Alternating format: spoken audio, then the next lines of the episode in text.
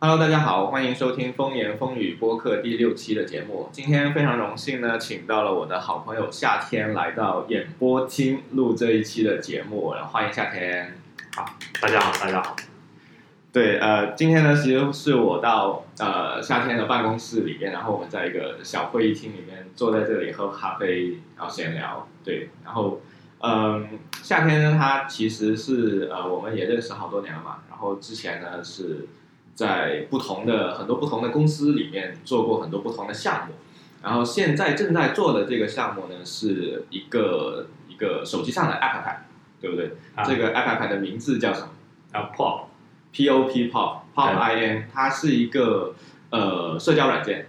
对吧？对，你可以介绍一下你这个社交软件跟其他的那些主流的社交软件是有什么不一样吗？它其实是用来干什么的？呃，这个跟很多主流的社交软件其实都有点像，但是但是现在说新出的社交软件基本上都以陌生人社交为主，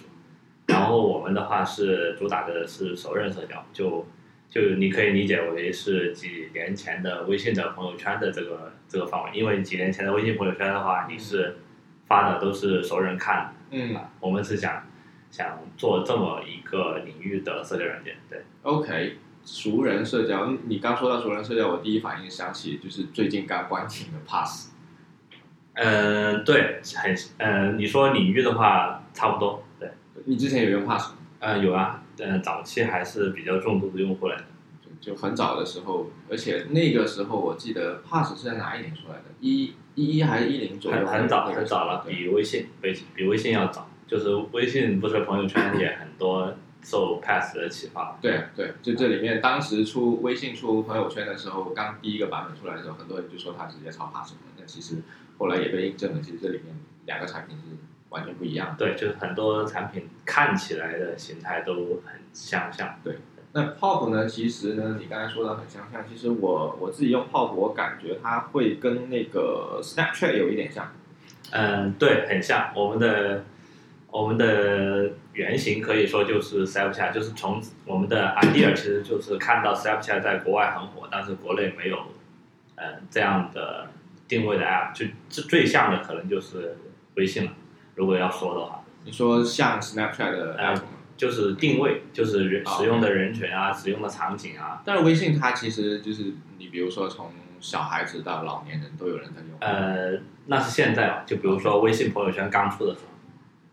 但是刚出的时候，它不也是就比如说，嗯，拍照发图片会比写一段字更容易嘛？它选择了一种更适合于大多数人的表达方式去做朋友圈这个产品。呃，这个我是这样看的，就是呃，微信和朋友圈出来的时候，都是不是说选择了呃，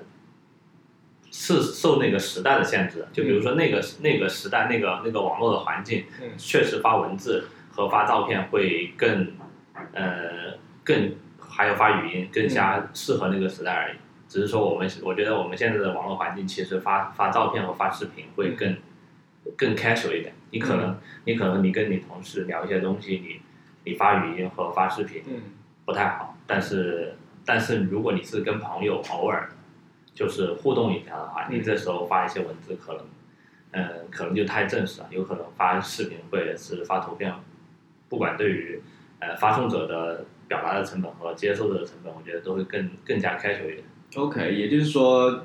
在 Pop 里面，你们可能会更鼓励用户去发图片和视频，嗯，对，对是吧？这这个是更生动的形式，但是啊、它的它的那个效率会更低，这个是正常的。这嗯一般你社交啊、休闲的场景，你不需要那么高效率。哎，我留意到就是 Pop 打开，因为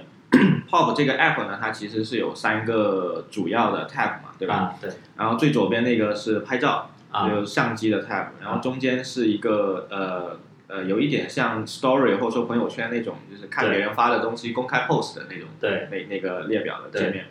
然后最后一个是就有点像普通的聊天软件的一个聊天普通的 IM 的对页面，就有好多绘画，然后啊你可以在里面发图片、发文字、发视频那些。对，那启动的时候呢，这个 pop 它是它是直接启动在第二个 tab 的。呃就，先看别人的发出来的 post。对，这个你们的那个那个官方也是说这个叫做 stories，对吧？呃，我们官方现在叫泡，叫泡，就就是是叫我泡发的每一个东西都叫一个泡。OK。对。那我想问一下，就是像 Snapchat 呢，它一打开是会直接进相机、啊 i g 呢，它一打开是直接进那个我的 timeline 我的 feed，嗯，对吧？这些都是可以理解的。但啊是那 Pop 它进来之后就进 Story 是出于一个什么考虑？嗯、这个你说的 story 就是也就是我们现在叫的 pop，、啊，pop 其实其实也就是我们的官方的 time，就是相当于 Instagram 的 timeline 一样的，就是这嗯这个是我们主要的 timeline 场景。也就是鼓励用户会在这里去，就这、嗯这个是 Pop 最核心、最最吸引人的一个 feature。嗯，对，因为因为你，嗯，像你用微信去用，把微信当社交软件用的话，其实它最核心的是朋友圈，嗯，不是绘画，不是绘画，绘画 OK 绘画只是用来联系你的朋友的，但是它的核心是它的社交的核心是朋友圈。对，所以说我我们我们也是这么理解的，就是我们的核心是 POP，然后 Chat 是必须要有的，因为你也需要用 Chat 去跟朋友互动，去跟朋友保维系这个联系。 OK，也就是这个这个到呃，我我自己怎么用微信的话，我是已经关了朋友圈，关了好久了。当然在，在我不关朋友圈之前，我我也是就是刷朋友圈，每天会刷很多的一个人。就我我把它当做是我像是一个 subs- subscription 一样的东西，对，订阅的一个信息流，每天可能要看到我上一次看完的一个地方，然后就就结束了。我去了解我我的微信好友里面发生的一些事情。然后再有就是微信，可能在今天就我们现在所处的这个时间点，它已经成为了很多人工作上使用的一个工具，对啊，就它承载了太多的工作上的信息了。所以，所以就我目前使用微信的感觉来说呢，朋友圈已经被我关了，然后绘画呢已经成为了我工作 最重要的一个地方，反而是，呃，真正真正它能发挥价值的地方，是我去联系我的亲朋好友的时候，对，现在现在人大多数怎人么，干了？嗯，我我不确定是不是大多数人，嗯我我感觉大多数人，特别是像我们这个年龄段的，大多数人是用微信，不是当社交软件在用，嗯而是当一个呃效率工具、一个沟通的工具来用。嗯呃，我是这么理解，就嗯就因为我们的用微信的方式已经不一样，像我的话，以前也就啊早些年，就在我加入微信之前，嗯大概是一三年前吧。嗯一三年前是我也是朋友圈的重度用户，每天发几条什么的。嗯但是我加入微信之后，我加了一堆同事啊什么的。对对，微信的它的属性就变了。嗯啊，从那以后，我的微信朋友圈就很少发。哎，那你之前就是在加入微信团队之前，你你的工作是不会出现在微信里面的。嗯，几乎不会。对，就是嗯、呃那个时候也也是有类似于现在现在比较火的，呃，像国外的 Slack，国内的话很多呃钉钉企业微信，还包括我的前东家 VeryChat，嗯呃，就那个时候也有很多这种企业沟通的 IM，像、像什么 Hip HipChat。嗯呃之类的东西，就是我们之前也是用这些东西来沟通工作为主， ，OK，而不我是也当然也有一些小公司用 QQ 的，但是就微信因为那个时候比较新出嘛，所以说呃很少人说用微信去沟通工作，哎，那你们但是现在对，你们现在的团队会用微信来沟通工作吗？嗯，不会，就是微信用来沟通工作是一个效率一般的做法，它只是说触达的效率很高，但是嗯有的时候你要在上面讨论，就深度的讨论一些问题的话，呃还是不太方便。嗯，这个我同意。那你们现在有什么更好的在工作上使用的这些工具？呃，我们现在用呃，就是非技术一般用 Telegram， Telegram。对，然后技术的话用 Bearchat， OK，哎，那相比于 Telegram 在 BerryChat 上面，它有增加什么更多新的好玩的东西在上面吗？嗯，很多就主要是一些开发和运维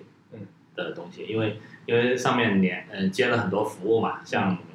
我们常用的什么 GitHub 啊嗯这些，就是很多很多服务以机器人的形式来啊呈现给你。然后你比如说你你接一个 GitHub 的机器人，然后那么那么比如说你的谁提交了代码啊，谁提了 PR，这时候有你有通知过来，你就很快的去在一个地方汇总，然后去处理。哦然后也也有一些什么报警啊，比如说呃线上服务有什么异常啊之类的，就一些报警的东西。哎，那我这这个东西其实也可以通过 Telegram 的机器人来实现，对吧？嗯，对，Telegram 的话，相当于就是你得自己写嘛。对，就比如说你你自己写个机器人，自自己去接那些服务。嗯，我我我自己呃，就是我自己业余的时候，我也会做一些小项目嘛。那如果是人，就是超过两个人，或者是就是不不是我自己在做的时候，势必会跟别人有一些沟通。我们现在就是用 Telegram，然后接了一些就是第三方的机器人，嗯然后去帮我们去对接，比如说代码托管的服务啊，然后嗯 Channel 啊之类的那些嗯东西，嗯，然后他就会把这些东西 push 到我们的那个聊天里面去。对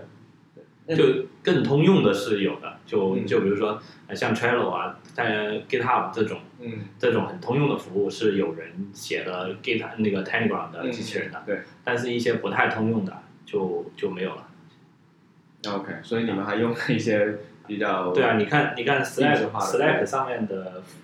接的第三方服务应该有好几好几百个了，然后然后很多都是运维啊相关的一些，可能有些有些就挺好用的。嗯，OK，好。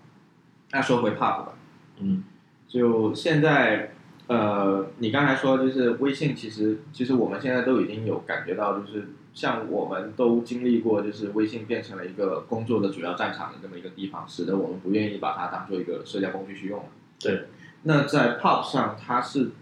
就是或者是说类 Pub、类 Snapchat 之类的这些社交工具，它是怎么规避这个这个东西呢？因为微信它出来第一天也不是朝着目标去的，这也不是它想要做的。嗯，对，主要是关系链，就嗯我觉得主要是关系链。就比如说，假如啊，嗯假如我们现在呃每个人的微信都回到呃几年前的关系链，嗯就没有加那么多人。其实微信现在大作为一个社交软件还是很好用的，嗯，就不我同意。对，就不会不会说呃一我一定要切到我一定要发东西跑到别的地方，我就直接在微信朋友圈发就好了。嗯，呃，主要是关系链过载。然后其他的软件的话，呃，因为一一因为一开始都是新的嘛，你新的东西你一开始加的那些人，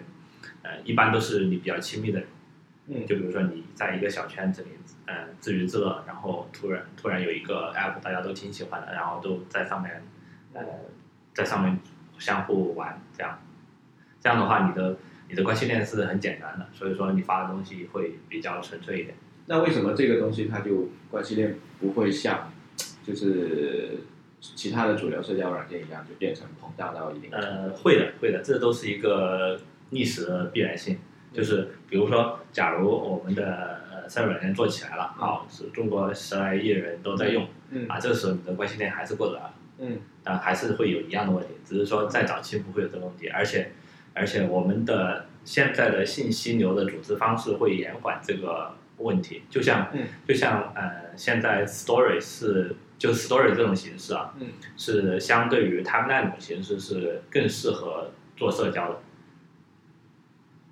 的， ，OK，就像比如说呃现在 Instagram 也做了 story，然后 Snapchat 最早做 story，嗯就是然后 Facebook 的全家桶上每个 app 都有 story，嗯，啊，就是这个 story 其实是一个我觉得是更先进的一个信息流的，就是比较 casual 的信息流的表达方式。嗯，我我我自己个人的理解，我用 IG 的 Story 用的是最多的，然后 I IG 就对 Instagram。那 IG 呢？它其实早期最早期我们会，呃，我自己会用 IG 是因为它的那个图片图片社交的那个图片质量，有好多大量那些拍照拍的好看的或者是做的好的人会在上面去发很多图片，然后我看图其实就已经看完了，我就已经很开心了，然后我就双击点赞就完事了。但是呢，这反而给了那些就 PO 主一个压力，就是我今天这张图拍的不够好，或者修的不够好，我就可能不会想要把它放上来。对那 story 我认为它是在某种程度上缓解了这样的压力，就是我反正随手拍嘛，拍完了加加几行字，我就可以当做一个 story 发出去了，没有任何压力。，对就今天看完了，明天就消失了。对，而就是它一个是时效性，嗯就现在的主流的主流的 story 都是二十四小时过期，这样的话你发东西的时候不会太担心啊，这个东西到到时候留下黑点什么的，你还要把它删掉。像像现在很多人发朋友圈，如果点赞的人互动的人不多的话，他隔几天把它删掉，这样。哎，但是现在朋友圈已经有那个半年可见、三年可见。嗯对，对，这个也这个也是开的，据我所知也是开的人很多嘛。嗯啊，然后然后 Story 还有别的一些特性，就比如说，呃，他会把一个人的所有发的东西 group 起来，嗯这样的话，你的你像传统的 timeline 的话，如果有一个人发很多的话，嗯就会你发出去你会很受干扰，然后发的人也会也会有这个心理障碍，我发我今天今天发太多，是不是把别人刷屏了？这样不太好，就不敢发太多。对，story 是没有这个问题。然后 story 是有时效性的，就比如说你是看一个人的话，你会把他的他的整个一天的过程都串起来看。就很多东西，我发一个东西可能都是有前因后果的。嗯如果你没有看我之前的那个东西，你可能不知道我这个这一段在说什么。嗯然后 story 的话，就是让你连续的去看这个过程嘛，所以说它整个故事串起来之后会更有活力。 ，OK。所以其实我我们也会看到，就是 IG IG 上有一些人，他会在呃，就是在 post 的过程中会去做一些类似这样的的前因后果的串联嘛。但其实 IG 的那个 magic shot 那个算法把把时间线打乱了之后，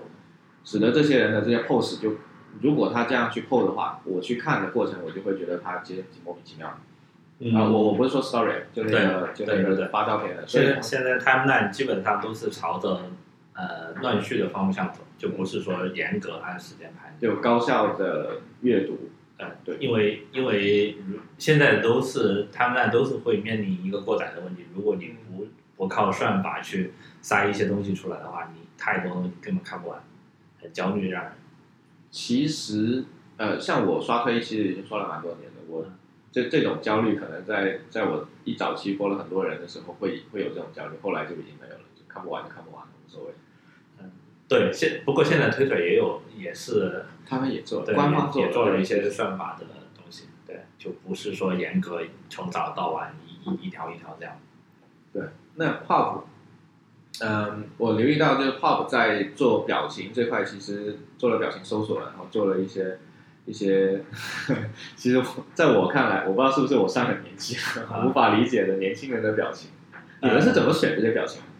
嗯、我们选表情，嗯、还好，我觉得就很中规中矩啊，就是看年轻人喜欢什么，我们就上什么。就是我们会我们会尽量多的丰富我们的表情的库，嗯但是说你看到的部分可能就是以冰山的很小的一角，嗯所以说我们丰富这个库的库的原因是我们要把尽量多的让让你在打字的时候能够选到你自己想要的发想要的那个表情。哎，那这里有隐藏有一个潜台词，就是可能我打字的过程，我发这句话，嗯，它不一定能够呃，就是发表情会比单纯发这几个字更精确的表达我内心的态度，就是它带来的信息量是更大的。嗯，对，而且是比较轻松的一种一种沟通的方式。所以其实如果如果说把 POP 作为一个主力的社交工具的话，它会更像是一种呃，其实我我个人会感觉在这上面有点像，就你刚才说在工作上如果用微信的话没办法做深度的聊天，其实，在 POP 上会不会也有一样的问题？对，说呃 pop 就不是做深度聊天用的，就是做一些很轻的。你想，你想你在 pop 上聊一些工作的事情的话，第二天你都看不到的，是完全不适合做工作的事情的。所以首先它不可能被对工作占领。嗯，我不排除，就是假如啊，假如我们现在每个人都用都用 pop，我我不确定你有没有装微信啊，但是我一定知道你装装了 pop，这有时候我有可能会给你发 pop 消息啊，说你干啥啊，来一下我办公室之类的，有可能有出现这种场景，但是肯定它不是一个生产力工具。嗯，OK，那现在你感觉就是，嗯，Pop 在面对就是嗯现在其实比如说像国外的不说了，因为我们中国有一个特殊的网络环境，导致国外的那些东西大的绝大部分人都访问不了。那国内其实也会有一些类似这样的一些服务出来，对吧？对，你感觉就是就是 Pop 在这里面它是一个什么样的一个状态，或者是你认为它未来可以做一些什么事情在这这些 App 里面脱颖而出？呃，我是觉得我们的产品的细节是做的最好的，就是有一些我们我们现在 POP 里面的每一个点都是经过深思熟虑的，嗯，就不是说啊你去搬一个 Snapchat 的 feature 过来啊什么的，就不是不是这样，就是呃，我们是觉得我们的产品的细节是做的最丰富最好，就呃，所谓的细节是指用户体验呢，啊还是说嗯 feature 的各个方面之类的？可以举个例子吗？嗯，就比如说我们的我们的一些发发 pop 的呃发 pop 的选项了，就比如说你现在发一个 pop，嗯，呃，我们早期是考虑过说把公开那个其实就是 party pop，、嗯就是如果你选了 party pop 的话是。这个 pop 是是可以被朋友的朋友或者是可能认识的人一些人看到的，嗯我们早期是想过把这个默作为陌生选，陌生呃就是默认选项嘛。嗯呃，但是呢，还是说出于克制原因或者是一些尊重你隐私的原因，会把它把它放在放在放放在一个默认不勾选的情况。嗯呃，这个这个我们做这个选择的原因很简单，就是尊重用户隐私吧，不不要不小心发的东西被别人、被不然就被认识的骚扰了对，然后但是但是这个东西的话，在国内的很多其他的 app 上是呃会把它做成默认的，就比如说有一些 app 什么的，就呃可能分享到微信，你一点进来就加了好友什么的，对吧？？我们是不会做这件事情。就比如说我们的分享到微信站去加好友，都只会说给你推荐啊，这个人刚刚在微信里点了你的链接，或者是复制了你的邀请码啊，嗯你可能认识，你要不要加？只是问你要不要加，而不是我们不会帮主帮用户主动做这些事情。就是我们在这些方面是很克制的。嗯呃，有一然后有一些呃其他的细节，像我们的我们的表情的搜索的系统，包括我们的头像、那个 Popper 的系嗯统，都是呃细节很丰富。然后其实我挺喜欢那个 Popper，是啊，就就是那是个头像的那个，对很多用户都都挺喜欢的，就。嗯，然后也有很多人把我们的，就是我们的 Popper 都没有说一个导出的功能，嗯很多用户都把我们的 Popper 就是在在我们系统上捏好了之后，把它截屏，然后把它做把它裁到微信上作为头像。对我也看到了，对而且微而且他的微信头像就会经常变， 对对对对，我们是想把这个事情做的更加呃 casual 一点，就比如说我们我们其实，在现实生活中，我们每天都是啊，可能是一样的五官，嗯但是我今天换个发型，就是可能对各一隔一两个星期换个发型什么的，但是我每天都换件衣服，嗯这个是很常很常见的。嗯然后 Popper 也是这样，就是我们会鼓励用户说你啊，每天换个衣服啊，然后偶尔换一下表情啊。嗯对，我觉得 Popper，我我当时创建 Popper 的时候，我觉得呃前面那些都还比较常规嘛，因为你就把眼睛、鼻子、嘴巴，然后发型那些都捏好就完了，嗯然后配饰这种也是有的，嗯，但是后面加一杯星巴克咖啡，或者是拿个什么奇怪的东西，对对对对对一下就把这个头像的个性还有那个它就更更加更加好看、更加鲜活了。就前面我不管把五官捏成什么样子嘛，它就是很刻板的一个一个脸在那里。但最后那一步，我觉得是特别巧妙的。嗯，对，就是希望用户一直去变它的造型嘛。嗯我们现在那个那个功能叫造型，挺好的，挺好的。就是比如说我今天心情不好，我可能选一个很伤心的、很愤怒的造型啊；嗯今天很累，我选一个很困的造型之类的。就可能别人看到看到我的头像，我就知道，就今天就知道我今天是个什么状态，这样。就很嗯多之前细之节，前有朋友分享过，就是呃呃，微信其实本身是不支持那个，因为早期会有一个签名嘛，后来那个签名已经被隐藏掉，大家也看不见了。嗯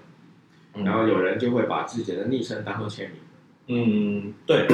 我们这里也有。其实，其实我们这个头像其实就可以当你的签名来用，嗯就是其实签名就表达你现在的一个一个状态嘛。对，就当下是一个什么样的的的情况？就有人会极端情况下，那个朋友分享的是他他的一个朋友，嗯，极端情况下一天会改十三次签名。是吧？我我们做的众多用户一天也可能会改改几十次头像。不是签名，对。哎，对其实我这里面有一个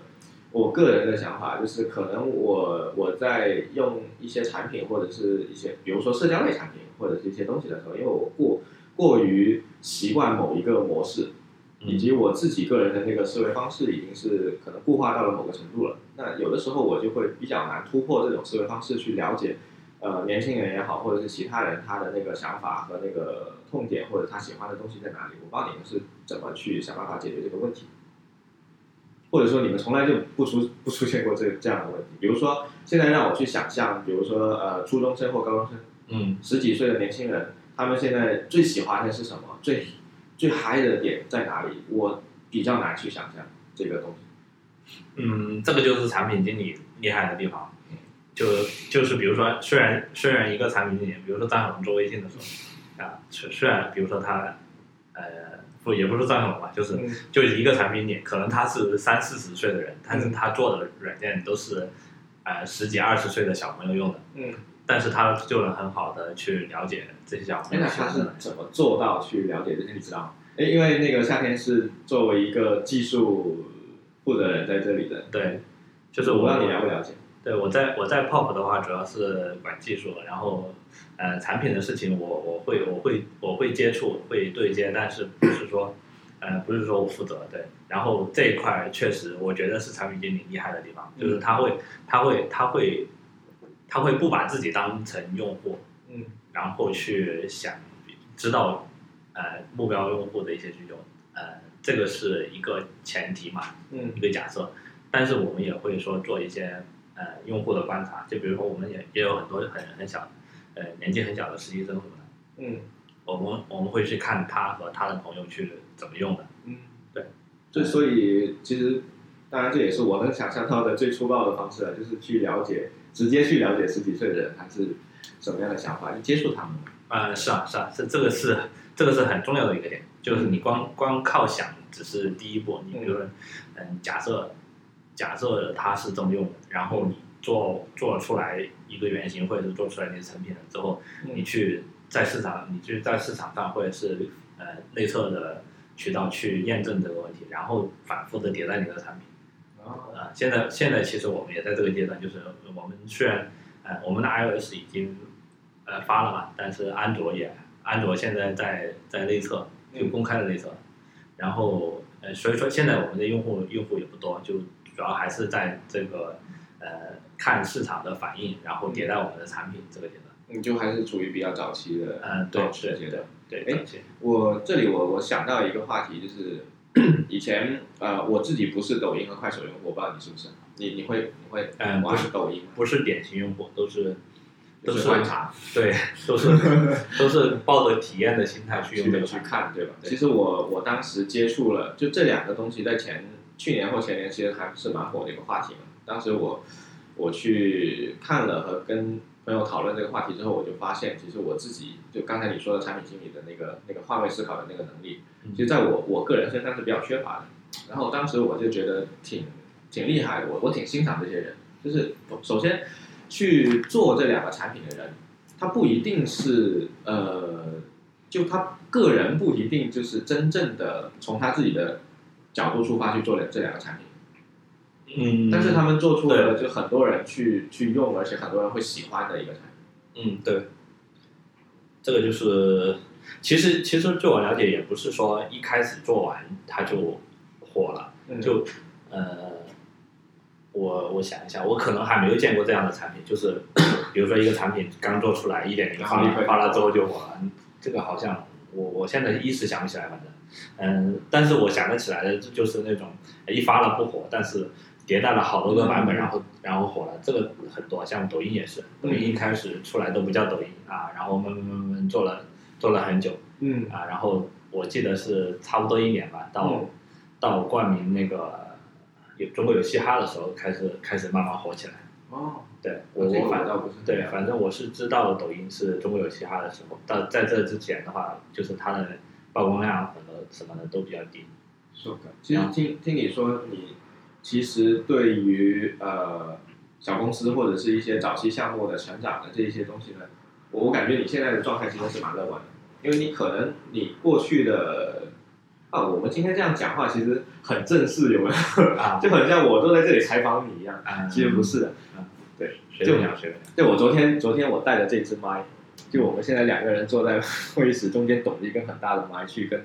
呃，在坐在咖啡馆跟朋友聊天的时候，他们看到这支麦瞬间就很尴尬，是，可能是受这支麦的影响啊。其实对可能本是本播客向来都是一个很水的播客节目，就是大家开心的聊天就好。啊，等会儿可能要复一下这个麦， 再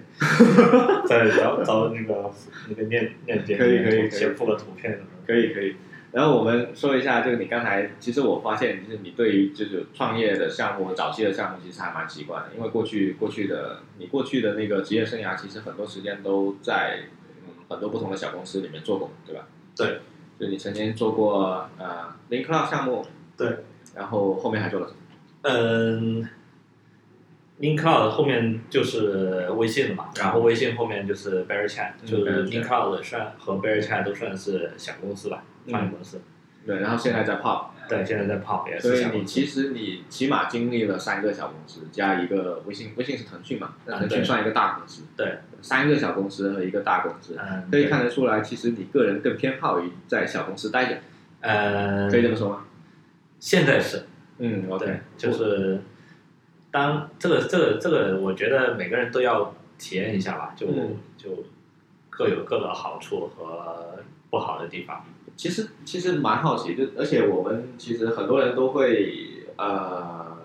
我不知道，就是在腾讯的话，其实我个人的感觉是这样，很多人是毕业了之后就会被校招招进去，嗯然后我我个人觉得可能就是腾讯的整一个企业的氛围是比较和校园之间是无缝对接的，嗯，对，就就你感觉出了学校跟没出学校差不多，然后很舒服，嗯是啊很是啊舒服。然后我看到的身边的腾讯的同事，其实都还待了蛮多年。嗯，是一般一般来说进大公司的，大部分人还是进还是会待很多年，就不是说那种一两年、两三年就就跳了，但是这这种是小数一两年、两三年出去的还挺多的，呃，也也不少。嗯对对对，都都算是正常吧，我觉得。嗯，那你其实你作为一个待过大公司、小公司的人，你你自己觉得你你更喜欢，就你现在说你你更喜欢小公司吗？现在暂时是，你觉得小公司对比大公司，你更吸引你的点在哪里？嗯，更自由啊，然后更多自主权，然后嗯你想、你想做的事情，基本上基本上都能做。但是你你之前在呃其他的公司的时候，你现在在 Pop，你是以就是技术负责人的身份在这里做嘛？可以说整个技术这一块全部都是你在你在做嘛，对可，以认为技术上你是拥有最高的自主权。嗯，对，现那在是在之前的其他的公司呢，嗯你是什么一个状况？小公司的话，其实也差不多。就小、小公司的话就，嗯，除非你是刚毕业什么实习生进去啊，嗯这种这种你可能是以学，还是说跟大公司一样以学习的姿态为主嘛。但是你比如说你做做一个 leader，或者是嗯做一个 VP，或者是做合伙人，嗯这样的话你的你的自主权就很高了，就基本基本上你是你是很大程度上能主就是主导你的公司的发展的。哎，那你之前在其他的公司，你也是以差差不多这样的的嗯位置在做吗？之前没有，就嗯像在早期在 LinkCloud 的话，就只是 iOS 工程师吧，嗯然后在在 Bearcat 是负责移动端，嗯啊，然后现在是相当于技术合伙人嘛，嗯嗯，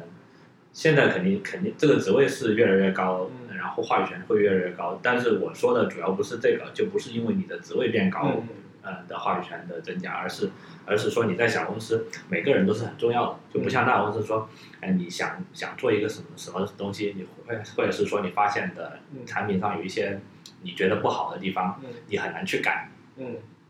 或者是说公司它有它有自己层面的考虑，它就不不会去做这些，就像就像我们在之前在微信嘛，也有很多。大大小小的 feature 都做了，没有发，对吧？种种种原因没有发，就是很多这种事情。嗯，对。但这小公司不会，就比如说小公司今天发个 bug，呃今天发现一个 bug，可能下午就能上线。啊，然后你，你比如说你在微信里发现一个 bug，可能呃改改改改，等等一下其他的版本，然后规划一下版本规划，可能都是很久过去对，那的。我觉得这个是两个问题啊。首先，首先第一点是那个微信算微信团队算是一个比较特别的团队，它它确实是，你可以说它克制，啊，对，就它总体表现出来的的表象就是克制嘛，就是嗯可能做了一百个 feature，最后只上了一个，嗯，这对，个是它表现出来的。也不是说所有的团队都这样，腾讯很多团队其实也是，嗯比如我了解到，可能手机 QQ，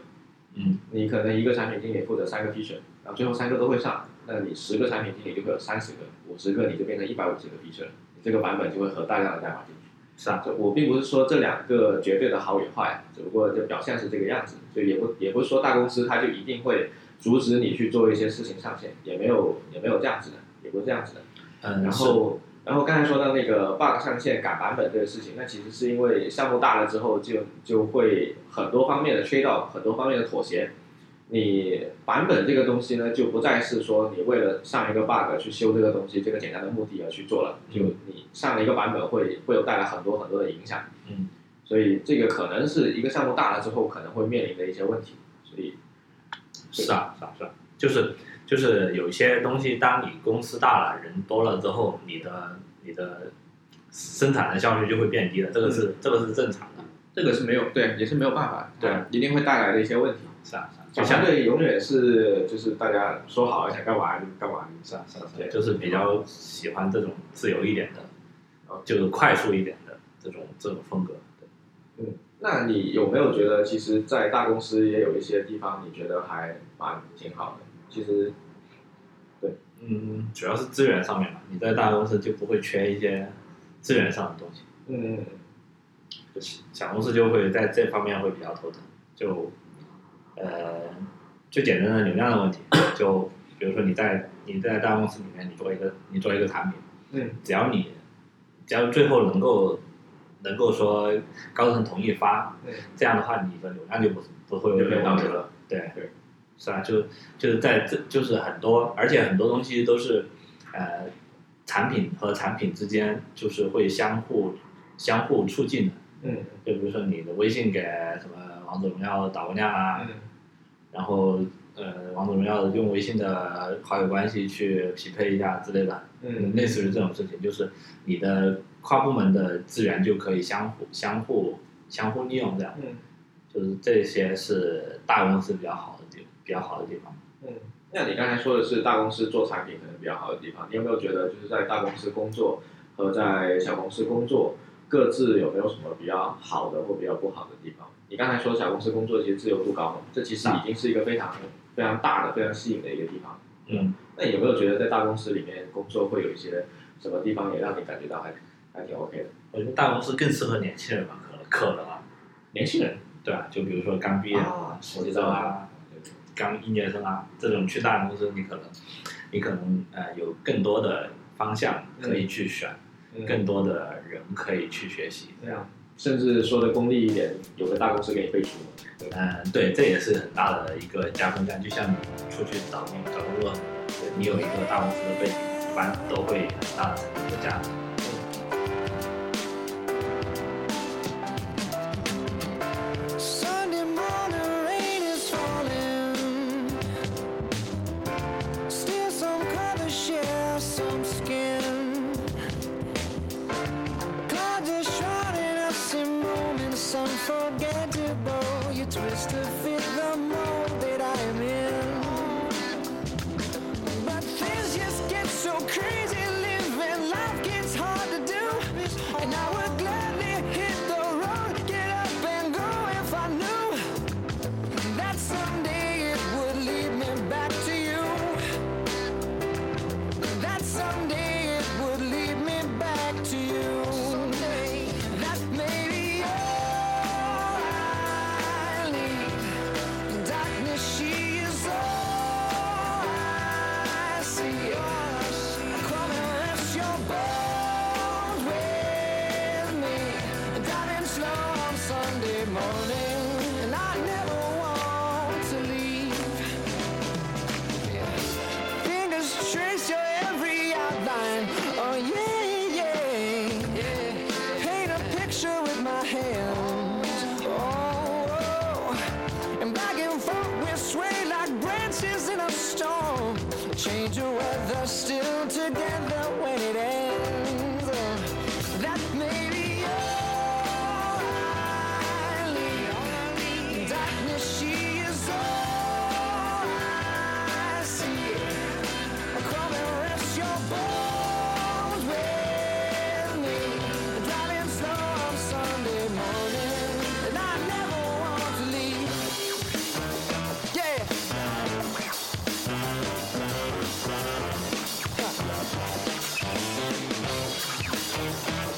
好的，欢迎回来下半场。那刚才我们聊到呃创业这个事情，对吧？其实你这么多年，你一直在创业。其实你创业创多少年了？除了中间的大公司，你可能做了就一年还一年半吧，好像。没有啊，很很多的。就对早早期我还在人人网待过呢。 嗯怎么说？是 真的假的？呃，一一年、一二年吧，好像。啊，对，对，一一年、一二年在在人人网待了一年。你这么说人人网哦，好像有记得这个事情。对，就是大概是我我过去的前后开始，人人网就开始衰落。哦，。对，等我走的时候，基本上那你就当时在北大家京，都走了。对，北京，北京，那北你京待过待过哪些地方？呃，广州、北京、深圳、广州，就是顺按顺序说。上海没，去过是吧？上海因为北上广深你去了三个。对上海就没上海长期待过。对， OK， OK，我是更喜欢珠三角这一片，为啥？这边天天气啊，主啊要主要是天气原因。我是更喜欢南方，像像深圳，我是我是最喜欢深圳，只是说只是说现在嗯、这个公司因为合伙人主要在另外两个合伙人都在广州，都在广州，对整个都公在司广，你州们，其实你对们现在 office 就在广州，是啊就在是啊是啊，天汇广场 IGC，嗯对，好高端的 office，哦还还行，嗯这边这边其实也没有没有太贵，反正就性价比很高，就反正因为吃饭啊什么的都很方便，走路啊、地铁啊，那你之前呃 l i n k l o u d 是在北京，嗯，你在深圳是 Bell Chat，对，然后广州就微信和 Pop。嗯对，你你觉得就是其实之前呃就是呃前两年那个资本还比较资本市场还比较充足的时候，就大家都会跑去创业嘛，什么所所谓的人创业的时代。然后那个时候其实最多创业公司的地方是在北京，嗯到现在也是啊现在也是。是啊，其实为什么北京会吸引那么多资本过去？人才多呀，因为高校的原因。嗯各方面吧，就是本来北京的公司就比较就是互联网圈啊就比较多，然后然后嗯但是学校也多，然后就就滚雪球嘛，就越来越多了。我记得之前那个北京在在哪个地方搜搜火望京还是哪里吧，就有一有一条街就扫码一条街，嗯，对，在海淀那边，嗯，嗯，是那边就很多人，因为很多人，很多很多公司在那儿做做一些推广嘛，地推的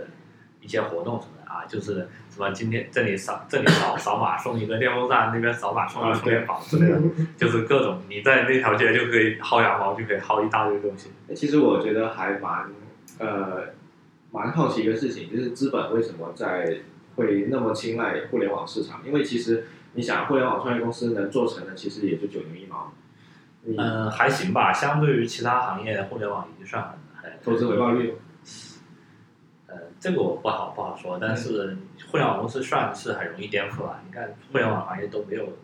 没有那种什么百年老店什么的，但我觉得就是你去投资一家公司嘛，当然我我不是投资人，我也不专业嘛。那我有我有朋友有其他的朋友在创业，他也是收了投资人的钱，完了可能后面他们项目黄了，那投资人其实是收不回成本。嗯，这个你从大盘上来看嘛嗯，就算算概率嘛。就你虽然他投了十个，九个都黄了，但是那一个给他赚了一百倍，然后他就他他就赚了呀。 这个跟赌博有什么区别？呃，是啊是啊，是啊就是就是反正就是这么道理吧，就是他不会指望你成，但是他一定要他他一定要赌对那一个一百倍回报率的项目。嗯，那你刚才说就是北京、上海和广州、深圳四个地方，啊不，上海没待过，就对三个地方你都待过嘛，但是最后你还是选择喜欢在广东这边。啊、对，对啊，但是呃，我是觉得北京的创业氛围更好了，只是说天气原因，我不太喜欢这个。就综合考虑嘛，就你想，你想，呃，北京的创业氛围更好，但是它的环就是地理环境，嗯、我觉得就不太好。就，但然后深圳的话，其实创业氛围也也还不错，然后环境又好，嗯，对城，城市的规划各方面都还设施啊什么的都都挺好的，所以说综合考虑的话，我觉得是深圳是最好的。然后创业的地方，嗯，不管是创业还是就是互联网人嘛，我觉得互联网人都挺喜欢深圳的，应该。呃，我我个人我不知道为什么啊，就我之前在深圳待了两年嘛，然后我我作为一个广东人，啊，就我会更喜欢广州一点。呃，广州和深圳的那个那个氛围不一样，广州更加偏人文、偏生活那种，对对对，是吧？深圳会，就深圳因为绝大部分就占人口绝大部分比例的全都是移民嘛，就是啊啊非深圳土著，然后各种文化杂在一起，也不是说它不好，但是它可能需要一些时间去最终沉淀出一些属于深圳深圳的文化的我是我是更喜欢这种这种就是看起来没有文化的城市。啊这样子啊，那是啊你肯定喜欢美国啊，呃，还行，我我这挺喜哦是欢。说话会不会得罪美 国？我这说不太对，我觉得美国就还行吧，就是大城市还行，我不太喜欢那种呃人少的地方，人少的地方设施一般不怎么完善。哎，其实你为什么会不喜欢人少？之前我们也聊过嘛，你你旅行你都是去大城市，对，因为那些小城市，我我是更喜欢大城市，我觉得大城市的资资源啊、设施啊都更丰富，就是我想想做什么事情都都可以找到地方去。住的肯定是这样子啊，但如果你出去旅行，你不是一般都会想要换一个不一样的地方吗？旅行的话，我可能不太那么喜欢旅旅行， 就可能我旅行的最大意义就是吃一些不不太一样的东西，啊看到 OK 一些不不太一样的景色。 OK OK，所以你其实也不是说很很喜欢旅行这个事情，对我更喜欢宅在 家里，标准的宅男，是吧？所有的技术技术宅都一定是这个样子。但我是我是更喜欢宅在家里，就是看书啊，或者是看看视频之类的东西。 而且你会看很多技术书，嗯，对，就是我我对看书这个事情是比较痴迷的，就是从小就喜欢看一些乱七八糟的书。现在、嗯现在因为工作原因，会更加更多的看技术书。嗯，其实你做技术，你是从什么时候开始做技术的？嗯，大学毕业，大学毕业之后两年，你是当一开始你是做什么技术？呃，我我大学其实不是学计算机，我大学学的是电气自动化。嗯啊，然后就去在建筑行业做电气工程师，其实就是偏偏那种呃电气设计的强电那种。嗯，那你需要画那些设计图那个？对对，会需要哇塞是吧？就是那种施工的图嘛。嗯，那你后来是什么契机让你觉得你应该做一个程序员？嗯，我从小都喜欢写代码。哦嗯，就比如说初中的时候写写写 Code Basic 什么的， ，OK，对，然后就但是后面就呃没没有去做，没有去学计算机，嗯呃，但是我的兴趣一直在这里，就是我没有学计算机的主要原因是我我有一我的爸爸，他是跟华为交打交道比较多，就觉得计算计算机行业天天加班什么的就不太好，就不要学计算机啊，然后就没有学计算机。但是我的兴趣爱好一直在这边，但是后后面就觉得呃建筑行业很无聊，然后就就又回来开始写代码，那你第一份写代码的程序员的工作是在哪里？在广州一个小公司，哎，那么神奇啊！是啊，因为你因一开为始就在广州吗？是啊，因为呃，因为那个时候，哦，呃，因为我在我在建筑行业的时候，呃，其实广州万达就是我修的，好像跟你说过的，哦对，你说过了，我知道你之前做电气工程师是啊，那个时候在，广州嘛，嗯，对吧？然后我转行，一开始你又没有很好的背景，嗯然后你的技能又不是很很很好，所以说你就去不了大公司嘛，嗯所以说那个时候就开始从小公司开始写代码，嗯，然后就去人人啊、LinkedIn 啊、微信啊，我这跨度挺大的，然后贝尔夏啊，现在又又自己咱出来创业啊，这样。那哎挺好的，挺好的。那你那你这个过程中，其实呃，之前我跟你一起做事的时候，你做的是 iOS 开发，对。那你其实你你一共都做过哪些方面的？就工作上，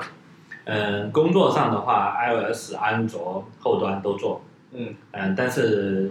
绝大部分的时间应该都是在做 iOS。绝大部分都在做 iOS。对，你你从一开始工作就做 iOS 吗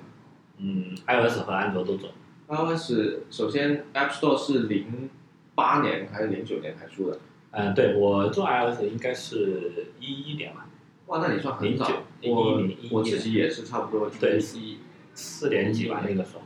我我我在做三年 iOS 级哦之前，我是做网页的前端的嗯那一些东西，然后然后那个时候就开始做 iOS，那是 iOS 几啊？iOS 三四左右的。对，，差不多。你我们可能差不多的时间写 iOS。其实我我还蛮佩服你，挺厉害的。反正就一路做过来嘛。因为，呃，这个事情就只要你去专心做这一件事情，基本上都能慢慢慢慢做。而且程序员其实还蛮，我我我个人觉得还是蛮特别的一个一个职业，就是好多东西其实你要自学去做是这啊个是啊事是啊情。所以说，所以说，嗯、程序员这行还是爱好会更重要。就是你如果你喜欢写代码的话，其实你到后面就写越写越多，其实就不会但不不一会定差到哪里去。不一定，因为在看你的工作环境嘛。刚才你不也说了嘛，就小公司和大公司，可能你在技术上的自由度是不一样的。呃，对啊，虽然方方向可能会不一样，但是结果应该都是好的。呃，结果都是好，什么意思？就就比如说你在大公司，可能你的自由度很低啊，嗯你分到一个，比如说你因因为某种原因分到一个部门啊，可能就做一个很小的一块事情，嗯但是如果你一直做，其实也能把这块做得很深，就是嗯方向不一样。嗯小公司的话，你可能会接触乱七八糟更多的事情啊，嗯你的面可能会更广，就是不一样的方向。但是我觉得结果都是好的。就所谓的所所谓的，就是很多人说的那个 T 字型人才嗯， ，T 对，现在对现在我们招人也很，现在很多很多人都是会不只会一个东西了，啊嗯就而且招人的时候，特别是小公司啊，就更倾倾向于说，呃，在技术面上比较广，嗯然后在某一方面比较深，就所谓的嗯 T 字型人才。对这这种人是更加适合在互联网圈工作的。我觉得对，而且不只是创业公司，就是大小公司这些公司。嗯，大公司绝大部分岗位是吧？就是偶尔有一些大公司的岗位，可能只需要你在某一方面嗯，精通就好了，其他方面他可能不需不太需要。但是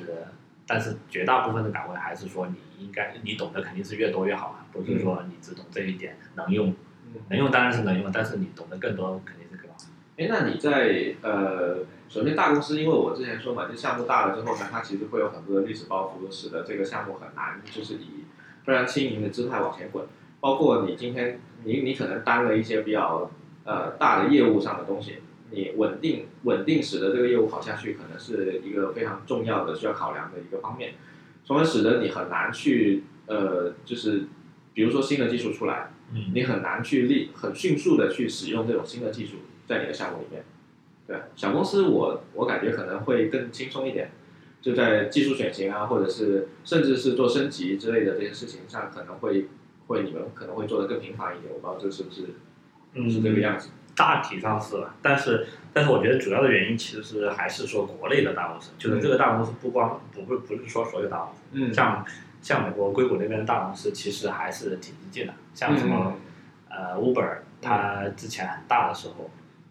它就直接用 Swift 重写了一版。啊，这个这个这个你在中国的大公司很难找到，但是在硅谷的大公司是很多这种例子的，就是他们他们不会说，呃，这个怎么说，就是不会说一定要说啊、我们要保守一点什么的，就他不是说呃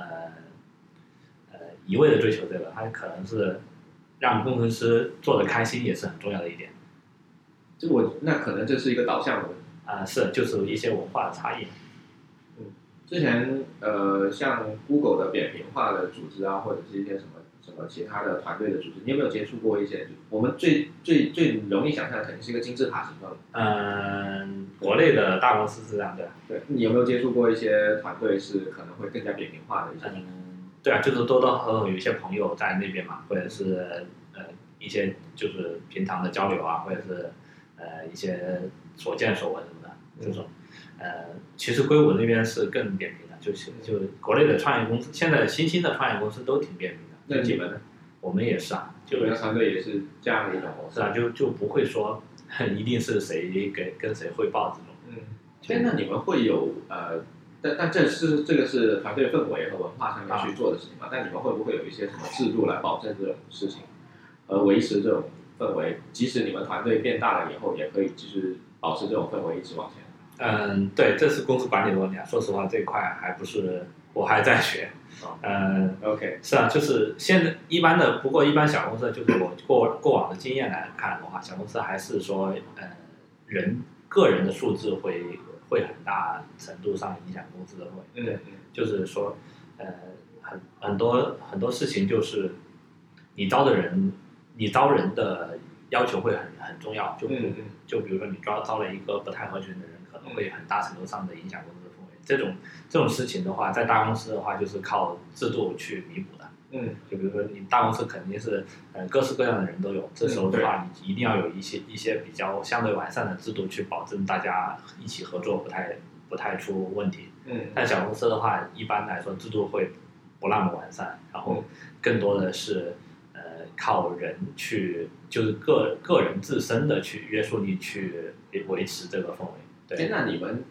呃，我不知道你之前在这些公司里面的时候，有没有有没有试过，就是呃，招到的人感觉不太靠谱，不太适合这个团队，啊、嗯最后要做出艰难的决定。对这个事情是只要创过业的人都肯定是遇到过的。对，这包括包括很现在就很火，也不是现在很火，就就前几年很火的几本书也说，呃嗯有一些有一像什么在 Hard Sense about Hard Sense，就是讲创业创业中文名创业维创业维艰啊，啊，好像对，就是讲一些创业过程中的一些坑啊什么的。嗯基本上基本上我看下来就很有感触，就每件事情其实都差不多遇到过那种，就很很多这种事情呢就很正常。嗯就是创业，因为创业本来就是一个很难的事情，就不光是说你把东西做好了就一定能成功，然后更何况你做好这件事情的过程中有各种各样的困难。嗯，那其实呃，就是包括你招到了嗯，觉得自己不适合这个行业的人，你要做出这样的决定啊，还有就是你且不说你已经招到人，但是你在招人之前，你是怎么去呃让让人愿意来小公司面试，而不是去大公司面试？因为其实所有人都希望有牛逼的人才，对嗯吧？那小公司它它相比于大公司来说，对于一个应聘的人来说，嗯，它更大的吸引点是在哪里？呃，说实话，就是对于那些没有工作经验的人来说，嗯小公司的吸引的吸引力是比较低的。就、嗯就我我们现在招聘，包括之前的招聘，就很难招到一些非常优秀的年轻人。嗯，但是呢，那些在大公司待过的人，嗯他在跳槽，其实很多时候他会选择小公司。嗯，就是他不会有太多包袱，因因为好几个方面不，好几个方面吧，比如说你是大公司出来的，你起码你不需要再说在简历上多加一个大公司来增加你的简历的嗯好看程度，对吧？嗯这个这个这个优点其实就没什么太重要了。嗯，这时候你考虑的可能是更多的是其他方面，对于你个人的成个人的职业生涯的成长啊，一些你的你的想法能不能去实现啊，嗯这个在小小公司来说，嗯，可能会更有优势。嗯就比如说你想做一件事情，这他这个小公司他给你的给你的职责是可以把帮你去实现你个人的事情的，这这就很好了。嗯，所以其实可能更多在大公司待过的人会，呃，当然因为 大公司有大公司的各种问题嘛，嗯，然后受够了这些问题的人可能会愿意去一个更宽松自由的环境去实现是啊所谓的个人价值也好，或者是其他的自由也好。而且小公司工作起来的效率会更高的，就是嗯有很多，呃，像技术的话，有很多呃人是更想要这种事情，这种这种氛围的。就比如说你在大公司，你啊，你天天被人去拉着开会啊，讨论这个需求啊，跨部门的合作推进啊。嗯那小公司就没有这没有这些事情，你很对一天可以很高效的说专注在你更加喜欢的事情上，嗯，这个是这个我觉得很大的优点。啊对。但是其实所有的公司都需要年轻人，嗯、对对我们也我我我们也是。那你们是 怎么去吸引年轻人来你们这里？嗯，还是有一些年轻人想想来小公司的，或者是说他可以说去接受对比看看，就比如说，呃，你跟我们跟大公司开的 offer 一样啊，但是我们的办公环境，像我们嗯呃，顺便打个软广啊，我们现在的每个工程师的基本就我们每个工程师都会配最高配的 MacBook，嗯然后一个电动升降的桌子，一个五 K 的显示器。嗯五 K 显示器就是就是那个 LG 的那个那个对，我我在还我是现在在现场，在他们办公室，他所言配饰， 这个每一套配饰我觉得都挺好。对，就是这这些办公设备，呃，我可以说应该是国内创业公司里面最好的了。然后腾讯据说，反正我看腾讯是肯定没有这个办大公公室，司不会有什么好的，嗯 对不对？ 对啊，但是也也有的公司有，就是可能有公司可以持平吧，但是超过的我还没见过。所以大公司挺抠门的，我觉得。对，好，软广结束了。然后就是，呃，你比如说你比较我我们的和大厂的 offer 啊，我们的 offer 工资还高一点点啊，然后办公环境还更好啊，周围的人平均素质可能会更牛逼嗯啊。这样的话，他如果比如说他是一个不太需要大厂光环的人，或者是他太他不太看重大厂光环，就比如说他是已已经是一个很牛逼的人，去哪里都、啊对都会要。所以我最近有发现这样的新人，对啊，就是如果有这样的新人的话，他是很他是很乐意去比较一下 offer 啊，哪边更适合他，他就会嗯接受。就当然我们也是他的选择之一嘛，对吧？嗯就这这种人，呃，我觉得会比较容易来小公司。而且我觉得可能呃，我们我们刚毕业那会儿，或者是我们刚开始做程序员那会儿，和今天其实已经整个整个整个大局已经不太一样了。对，就当年可能我们做 iOS 的话，那 iOS 刚起步嘛，嗯，就其实真的是你随便找一个人培训过 iOS，就就需求量非常大，就就就可以上岗去工作。嗯，但可能现在我发现好多年轻人其实都都蛮厉害的。是啊，现在现在年轻人都挺好，我我不知道为什么，可能是嗯可能是学校里面的工作工作室越来越多，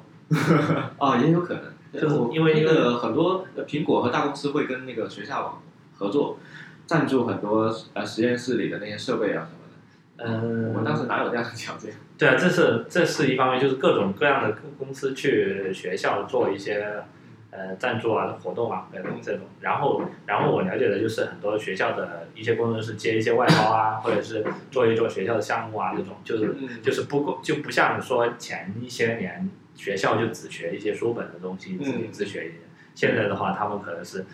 额外还可以得到一些真正的项目上的锻炼。对，而且我们之前在学校，我回忆一下，就当时在大学的时候，呃，有这样的项目的实验室呢，其实他们可能做的都是比较老的技术，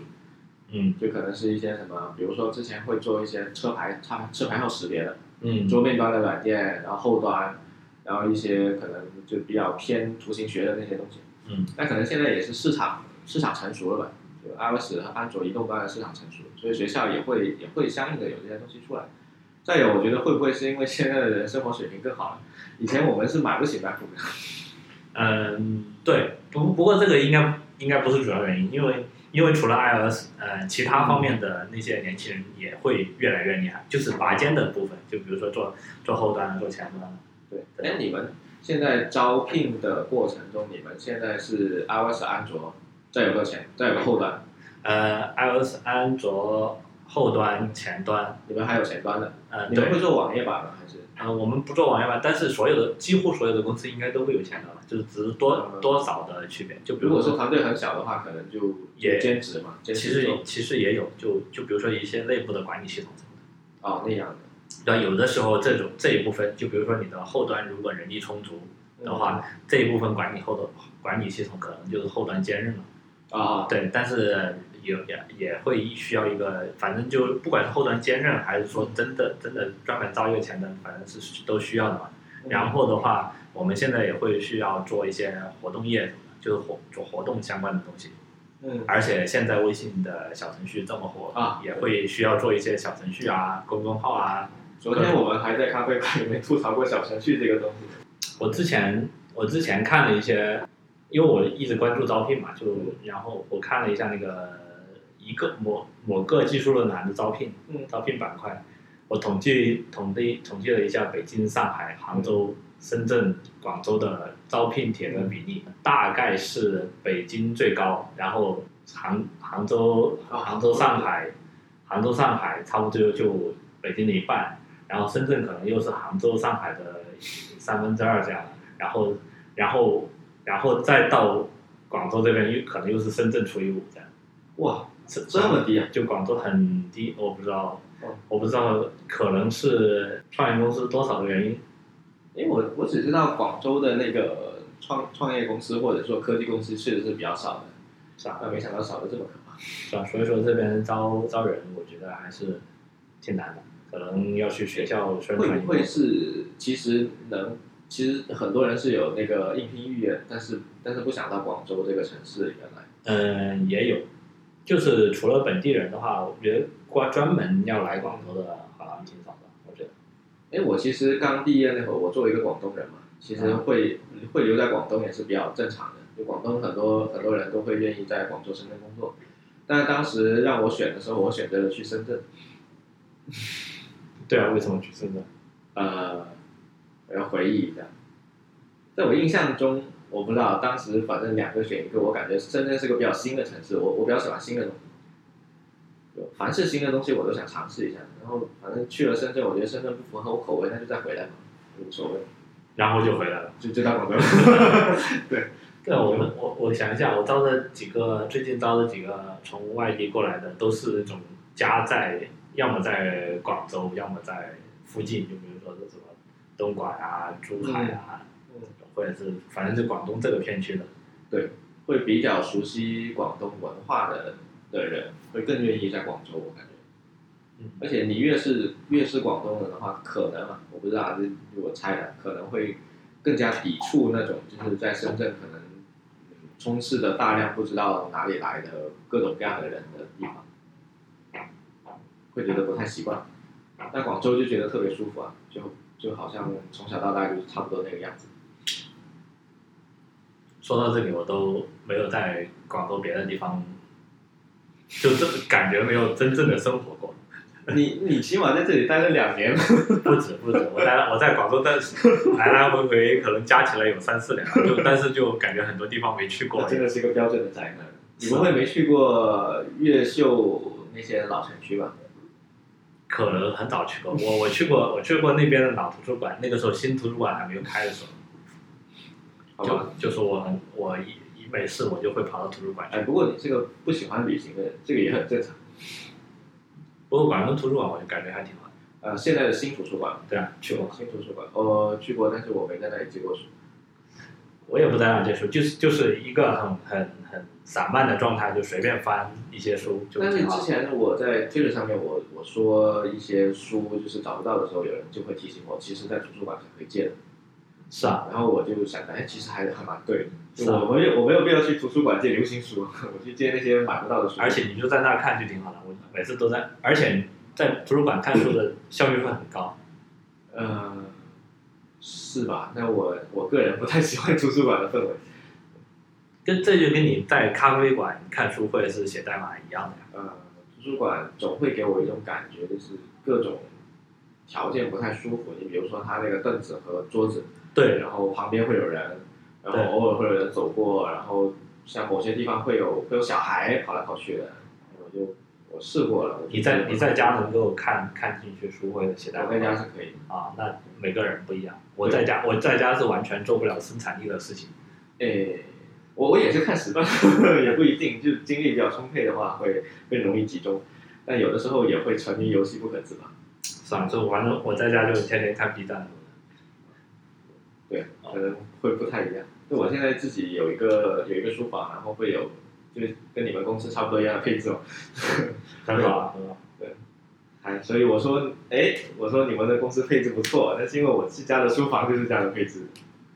也也是哦，一样的桌子嘛。就一样的桌子啊，啊，这个这个这个桌宜家的子，那个桌子。对，这个桌子宜家那个电动升降桌还挺好的。我当时去买的时候，我本来想买那个 Geek Desk，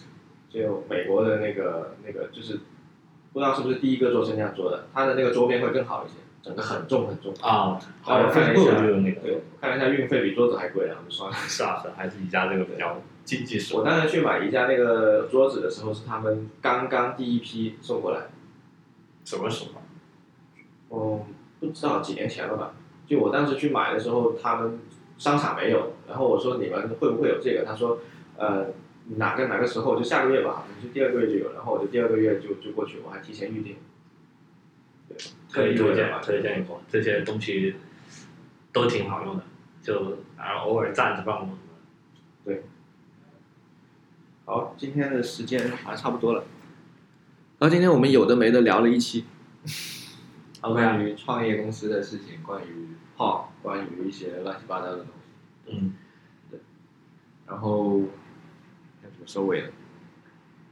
我也不知道怎么收尾了。打个你疫苗。啊要你要打个硬广吗？是啊，就因为现在在招人嘛，就有有有志同道合的朋友可以过来聊一聊，甚至甚至什么都不干，跑过来办公室喝个咖啡聊一聊什么的也可以。可以啊，可以啊。既然夏天如此好客，是啊，我就把我就把夏天的联系方式和邮箱什么的，就最后放附在后面。然后有兴趣的同学呢，可以到呃 Pop 公司，就是你们的公司名叫 Sunday Morning，对，Sunday Morning，也是蛮特别的名字。你们当时怎么会想到用这个名字？呃，Sunday Morning 其实就是一个比较休闲的时刻嘛，就是一般来说你在星期天的早上都不会处理工作的事情的，就是嗯万一一般的公司什么九九六啊，就算要加班啊什么的，也不会加到星期天。 对，都是周六加班，你总你总得休息一天嘛。像拼多多现在这么猛，对吧？也不会说，也不会说周末长期上班什么的。对，Sunday Morning 打开 Pop。是啊，就是一个很休闲的时刻，跟你的朋友闲聊的时候。有兴趣的朋友呢，可以呃根据我们播客 description 末尾的那个信息联系夏天同学，来这里喝杯咖啡聊一聊也好。对啊， OK，好的，那本期节目就到这里了，拜拜。好，拜拜。